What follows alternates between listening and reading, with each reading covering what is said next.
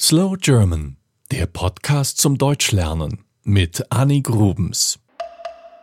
Es gibt ein Krankenhaus in Deutschland, das kennt jeder, zumindest seinen Namen. Es heißt Charité. Aber warum ist dieses Krankenhaus so berühmt? Charité ist natürlich kein deutsches Wort, sondern französisch für Nächstenliebe und Barmherzigkeit. Wir müssen jetzt in der Geschichte ganz weit zurückgehen. 1709 erkrankten viele Menschen an der Pest. Es herrschte große Angst, dass die Seuche sich ausbreiten würde. Der damalige König Friedrich I beschloss also, dass es am Rand der Städte extra Häuser geben sollte, in denen diese Pestkranken im Notfall versorgt werden konnten. Er ließ Lazarette bauen. Ein Jahr später gab es dann dieses vorsorglich gebaute Haus für Berlin. Die Pestepidemie kam aber zum Glück nicht bis Berlin. Also wurde das Lazarett erst ein Armenhaus für Bettler, unehelich Schwangere und Prostituierte. 17 Jahre später war ein neuer König an der Macht, Friedrich Wilhelm I.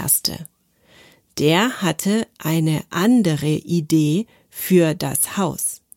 Es sollte ein Krankenhaus für die Bürger werden. Auch der Name Charité kam von ihm. Sein Leibarzt wurde der Direktor.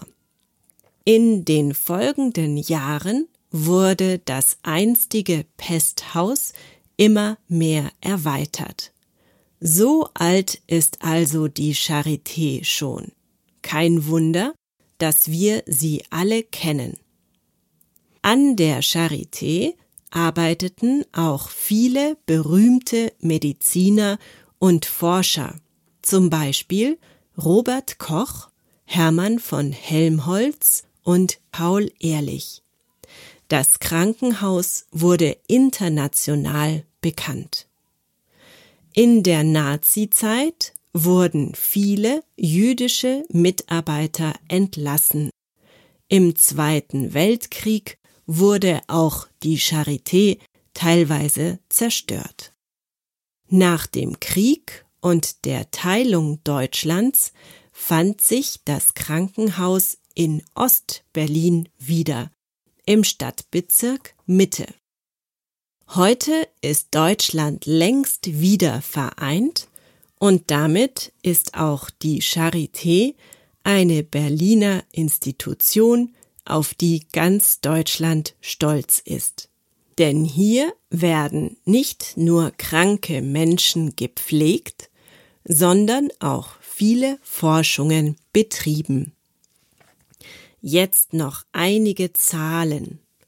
Im Jahr 2017 wurden fast 150.000 Patienten stationär hier behandelt, etwa 700.000 ambulant. Wisst ihr, was das bedeutet?